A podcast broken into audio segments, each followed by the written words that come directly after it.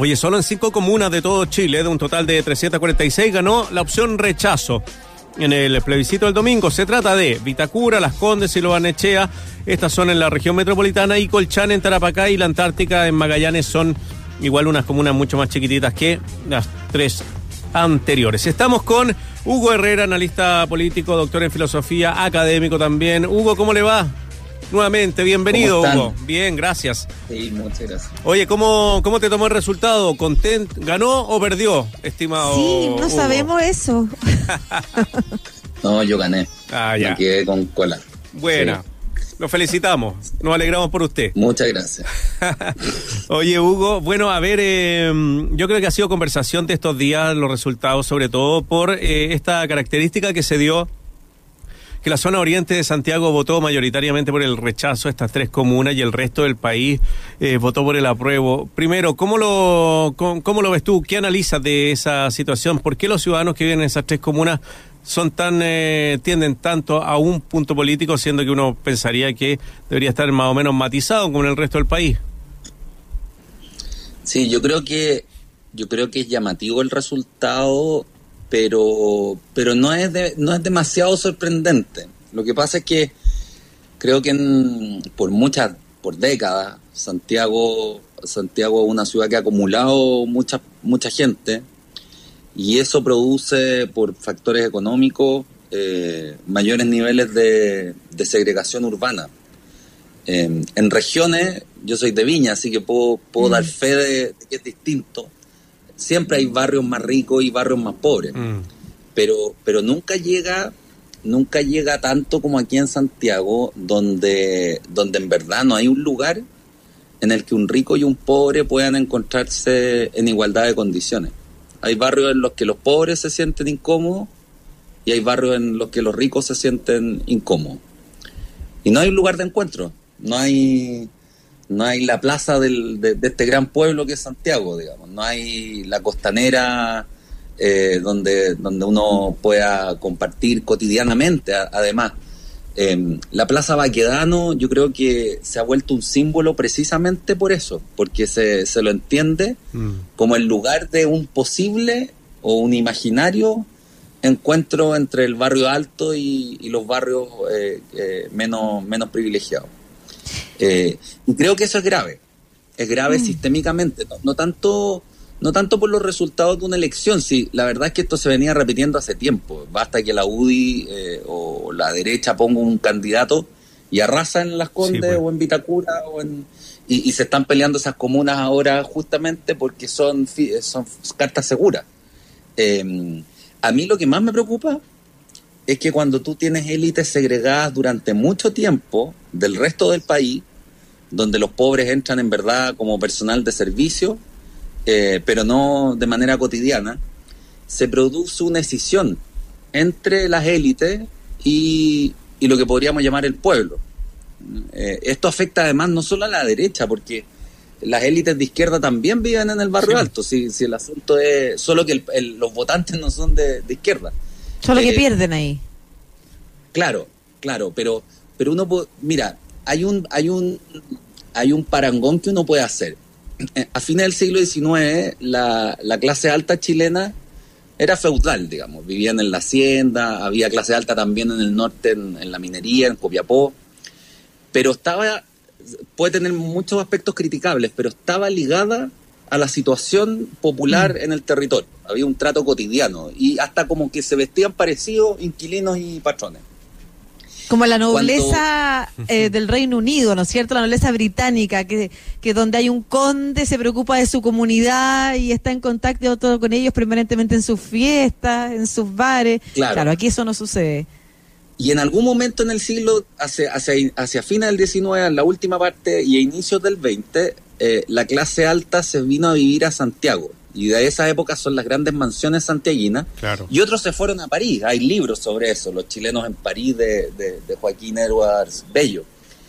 Y en ese, ese momento es crucial en el proceso político chileno, porque ese, ese desarraigamiento de las élites provoca la crisis del centenario.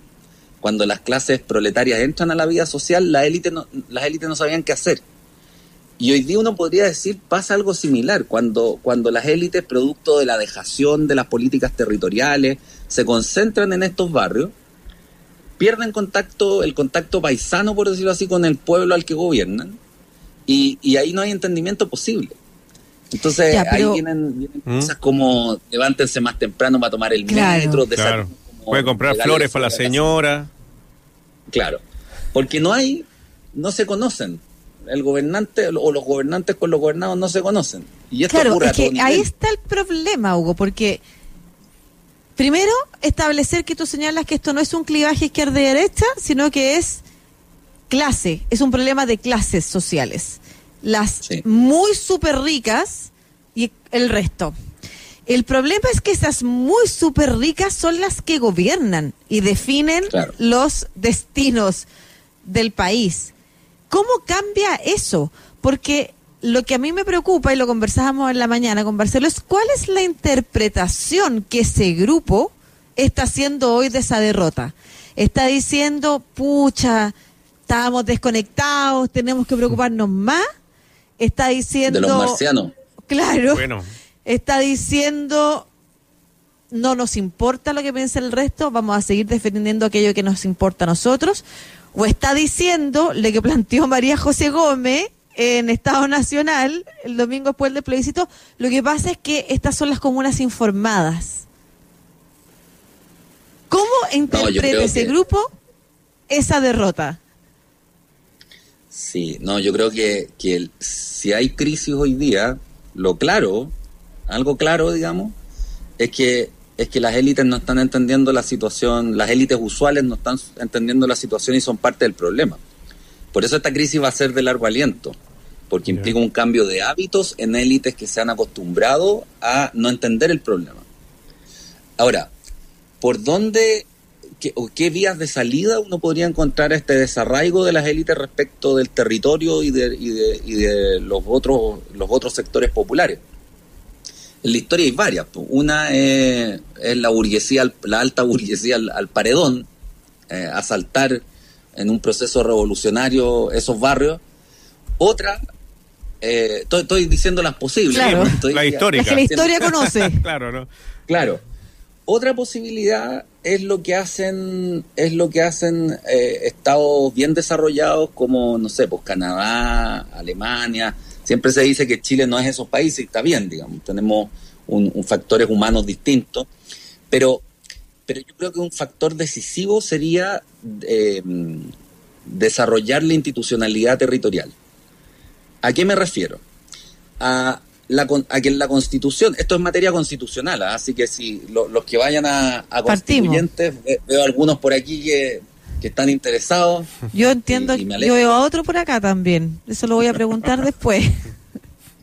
Bueno, yo creo que ese es un tema constitucional.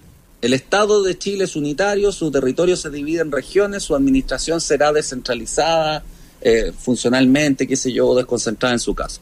Yo creo que si avanzáramos hacia una institucionalidad territorial robusta con pocas regiones, macro regiones, dotadas de competencias políticas, ojalá de parlamentos regionales y gobernadores elegidos, con sistemas de compensaciones tributarias para que los ingresos vayan repartidos equitativamente a todas, con universidades de verdad en cada una de esas regiones. No, estoy pensando en las universidades como la de Aysén y la de O'Higgins, eh, universidades de nivel nacional con mil, mil quinientas plazas que irradian culturalmente en la zona, yo creo que eso sería un primer paso para eh, volver más plurales a las élites. O sea, cualquier esfuerzo, me parece, institucional por volver más plurales a las élites, tiene que considerar la tierra, la institucionalidad territorial.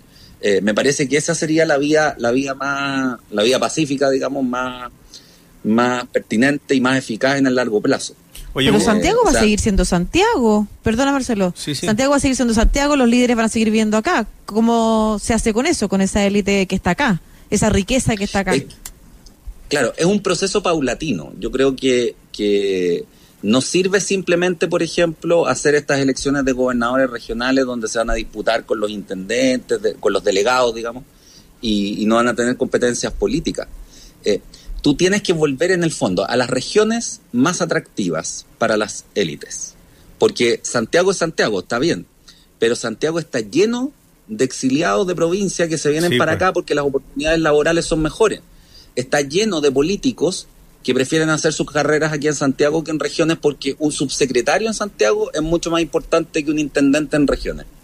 Entonces, yo creo que son elementos estructurales que uno tiene que ir cambiando, de tal suerte que, o sea, estoy pensando en, en, de nuevo, Alemania ya. En Alemania ser, ser eh, lo, equivalente a lo que sería un gobernador de una macroregión es importante. O sea, hay muchos políticos que hacen toda su carrera en su zona mm. y buscan quedarse ahí. Yo me hubiera quedado en Piña, digamos.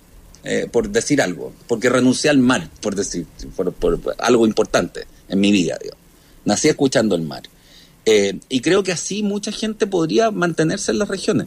Y, la inteligencia está repartida por todo Chile en, equivalencia, está más o menos estudiado. Entonces, eh, si tú vuelves a, las regiones polos atractivos, la gente tendería a quedarse ahí no sería algo así como una aventura cuando alguien dice no me voy a mm. me voy a vivir qué sé yo a Valdivia como que se fuera a África así oh tú aventurero eso es, una anomalía en Chile. En, otros países no es una anomalía cambiar de cambiar de regiones. Lo que pasa es que hoy día tenemos todo concentrado en Santiago pero a la vez los costos que eso implica uno de ellos es la segregación de las élites pero agreguemos, digamos, eh, transporte, la alienación del Transantiago. Eh, Medio ambiente. La, la ha estudiado esto, horas viajando por bajo condiciones bien, bien poco humanas.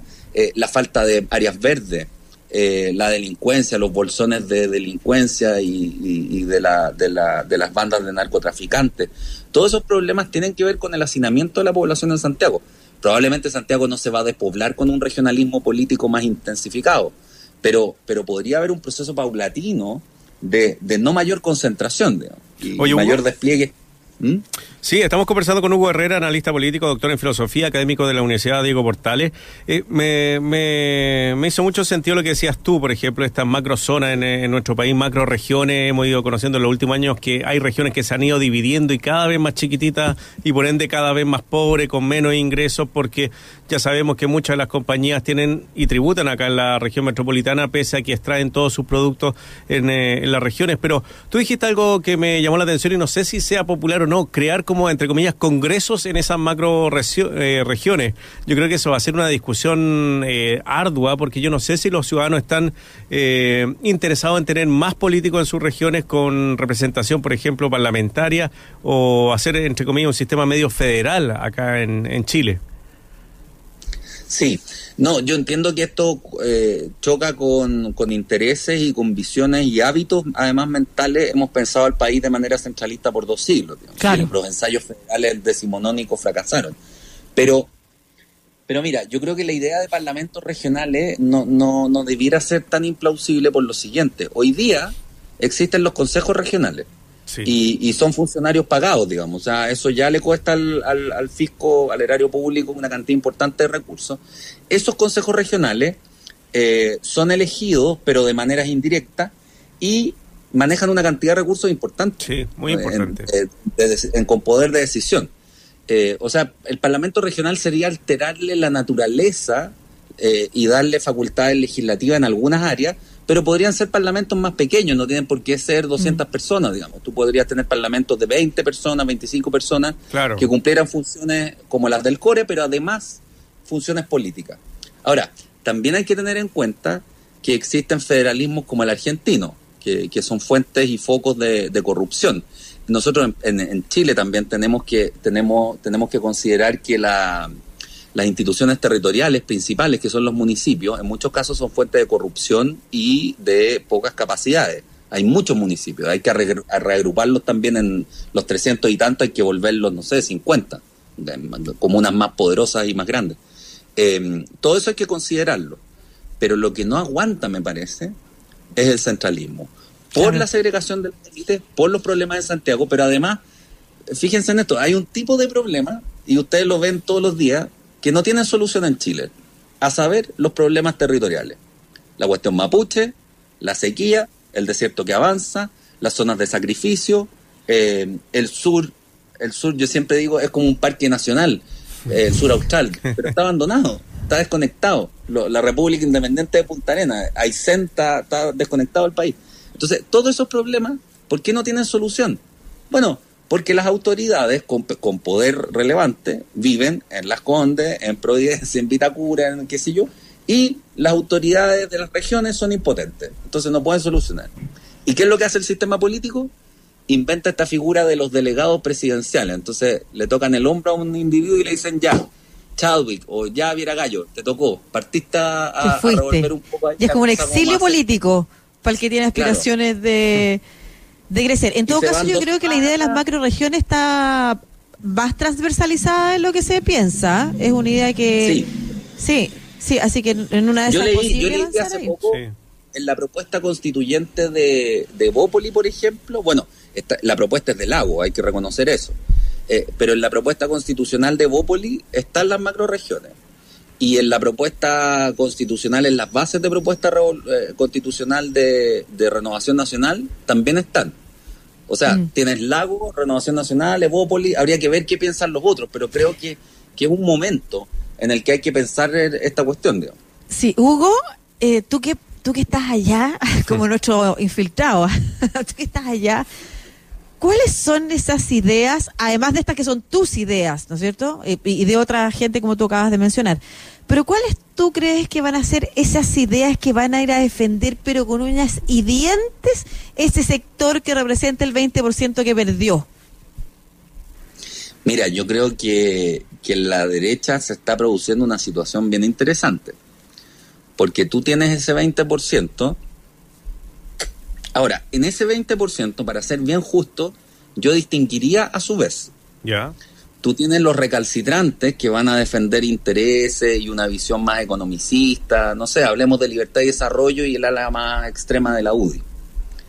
Pero por otra parte, tú también tienes un contingente importante de personas que votan por miedo. Claro. O por rabia que al final es lo mismo que el miedo. Claro. Detrás de la Por una reacción emocional al momento. Claro, a la primera línea, a la, qué sé yo, al diputado al, que, se enoja con los marinos que lo controlan, a, al PC y el ala, más violenta de, de la manifestación. Eso es un voto importante. El miedo en política es importante y hay que considerarlo. Ahora, entonces, tú tienes, yo diría, ya, juguemos a los números, 10 y 10%, 10 de duro, 10 de, 10 de, 10 de atemorizado.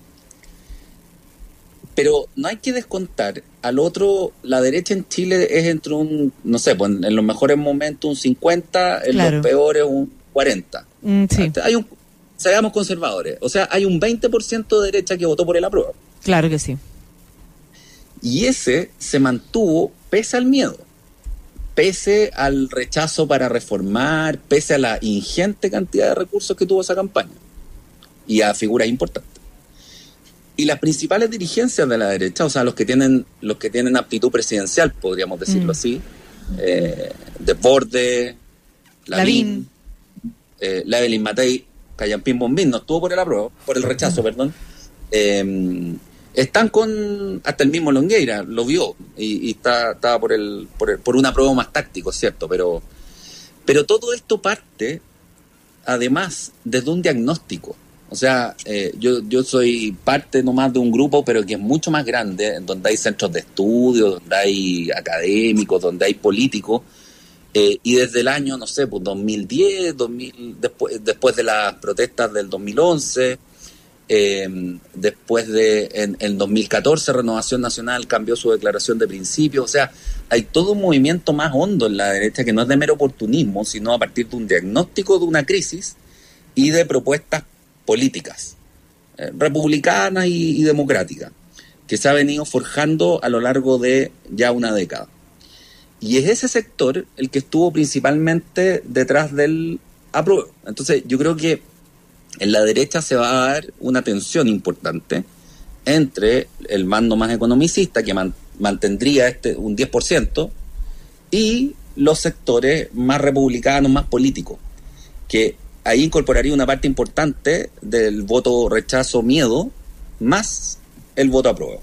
O sea, creo que, que es bien interesante el escenario que se arma eh, a partir de ahora que el escenario cambió y, mm. o sea, que, el panorama cambió y que, hay que hacer una nueva constitución. Sí, Hugo, eh, para finalizar, eh, porque ya estamos pasaditos, em, que el 80% haya aprobado, aprobado apruebo. Haya votado a prueba y convención constitucional significa que la gran mayoría de los chilenos quiere un cambio y quiere llegar a acuerdo. Me parece a mí, eh, uno podría interpretar eso, entonces tal vez la convención constitucional va a haber más cosas que vamos a estar de acuerdo en, la que, en las que no. Ojalá, mira, yo creo que lo, el acto, el acto mismo de encuentro que significó con el lápiz y todo ese simbolismo, eh, la votación del, del domingo, es, es fundamental porque tú tienes ahí 7 millones y medio de personas que estuvieron dispuestas a arriesgarse a contagiarse con coronavirus y que igual hicieron unas filas largas en algunos casos, a mí me tocó una fila bien larga, pero eh, había un buen ambiente. Eso es más fuerte que cualquier manifestación en, cierto modo. Mm. Eh, tú tienes una cantidad de gente muy importante de la cual el 80% aprobó. Ahora, yo creo que el destino, por, por ponerlo esquemáticamente, de la, del proceso político y de que salga de aquí una constitución depende de que dominen en la convención los sectores que se hagan cargo de este mandato de buscar acuerdos eh, y, y, se, y se superen los, los discursos más recalcitrantes que en la derecha hay uno, y yo he sido bien crítico de él, pero en la izquierda también hay uno que moraliza la discusión y condena, por ejemplo, moralmente al mercado, sin reparar en que el mercado es un factor importante, un mercado controlado, por supuesto, mm. bien ordenado, sin la colusión de los pollos, es un factor importante en la división del poder social. No hay repúblicas. O que condena los acuerdos también, algo que va a ser fundamental en el proceso. Para cerrar, de acuerdo. Se menciona tu nombre como candidato a la Convención Constitucional, eh, como candidato de cierto sector de la derecha. ¿Vas? No lo tengo resuelto. Lo que pasa es que es importante... La UDP te puso unos problemas. claro, claro, no, por una parte eso y por otra que estoy viendo desde dónde puedo ser más, más una contribución. Estoy comprometido con el proceso, estoy jugado por el proceso y creo que es, es un proceso histórico para el país. Y en ese sentido no me quiero restar, pero quiero ver bien desde dónde puedo, puedo hacerlo mejor. Sí. Te pasaste, Hugo, como siempre, un agrado conversar la exclusiva, por ¿ah? favor. Cuando sea. Hugo Herrera, él es eh, doctor en filosofía, profesor también de la Universidad Diego Portales. Muchas gracias por tu tiempo y por eh, compartir con nosotros. Eh, bueno, cuando te necesitamos siempre estás disponible. Así que muchas gracias y un abrazo grande. No, muchas gracias a ustedes. Siempre un agrado conversar con, ambos. Chao. Chao, Hugo.